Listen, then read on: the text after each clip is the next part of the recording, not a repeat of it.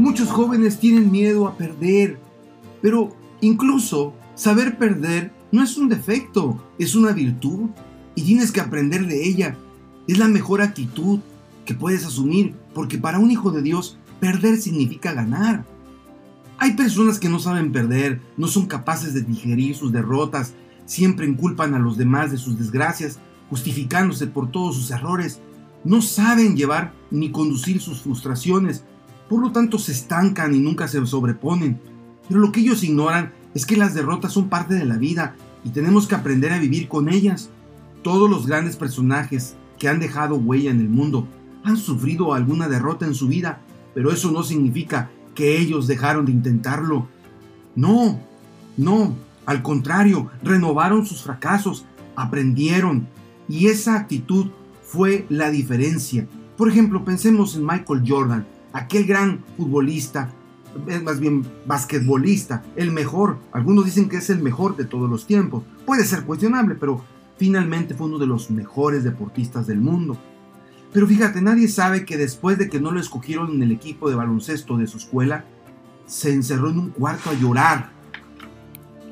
Y a partir de eso, él resurgió. Pensemos, por ejemplo, en Steve Jobs, el fundador de Apple. A sus 30 años estuvo deprimido luego de que lo despidió su propia compañía, pero se reinventó.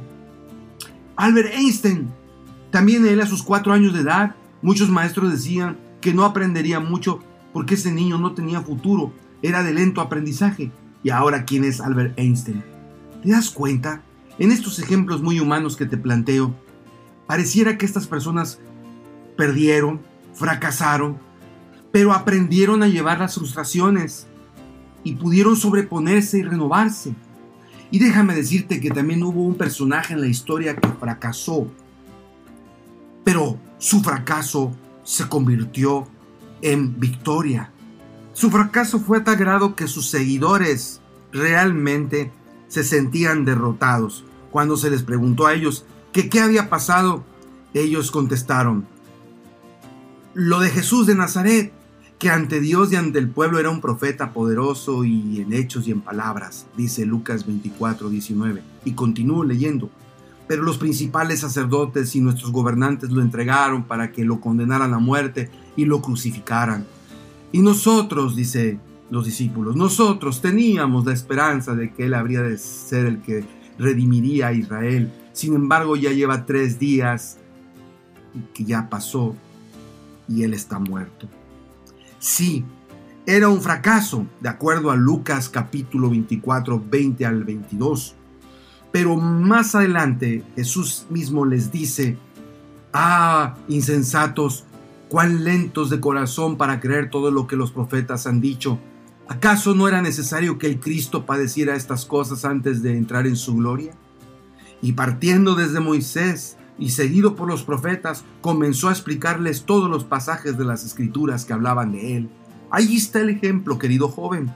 Jesús fracasó, entre comillas, porque murió en una cruz y todos lo dieron por muerto. Pero su muerte fue un triunfo, un triunfo sobre el pecado, un triunfo sobre Satanás, un triunfo a favor de la humanidad. Y gracias a su muerte hoy, todos nosotros tenemos esperanza, porque la muerte no es el fin del hombre, pues tenemos la vida eterna, gracias al fracaso de Dios. Su fracaso en la cruz se convirtió en victoria cuando tres días después Él resucitó. Así que su fracaso se volvió victoria y aunque Satanás estaba alegre por lo que había sucedido, no pudo tolerar la frustración de ver que Jesús resucitó y ahora le da esperanza a la humanidad porque ha vencido la muerte. El enemigo invencible del hombre ha sido derrotado. Así que querido joven, Tú tienes a tu lado un Dios de triunfo, no un Dios de fracasos. No puedes desvalorizarte y hundirte en la miseria de la autolamentación.